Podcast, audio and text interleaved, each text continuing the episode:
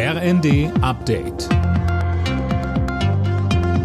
Stündlich neu. Auf den Punkt informiert. Ich bin André Glatzel. Guten Tag. Angesichts der trotz Tankrabatts hohen Spritpreise macht Wirtschaftsminister Habeck nun Druck auf die Mineralölkonzerne. Er will es dem Kartellamt ermöglichen, leichter einzugreifen und wettbewerbswidrige Gewinne abzuschöpfen.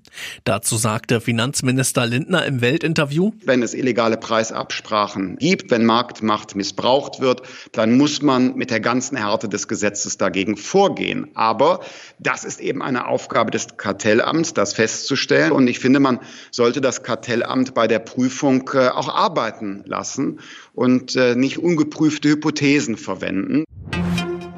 Als Reaktion auf den russischen Einmarsch in der Ukraine bekommt die Bundeswehr ein zentral in Berlin angesiedeltes Führungskommando. Das hat das Verteidigungsministerium angekündigt.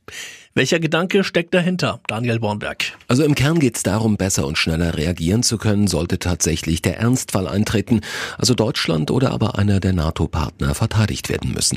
Auch um Amts- und Katastrophenhilfe soll sich das Kommando kümmern, wie etwa im Falle von Hochwasserkatastrophen oder wie in der Corona-Pandemie. Mit einem solchen Führungskommando in Berlin ist man im Krisenfall auch näher dran an den Entscheidern der Bundesregierung.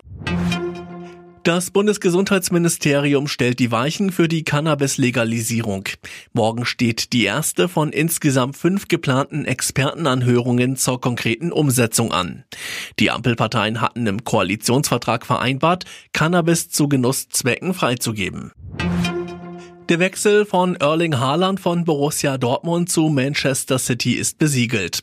Haaland wurde mit einem Vertrag bis 2027 ausgestattet, heißt es vom Premier League Club. Die Engländer blättern für den Torjäger eine Ablöse von 75 Millionen Euro hin.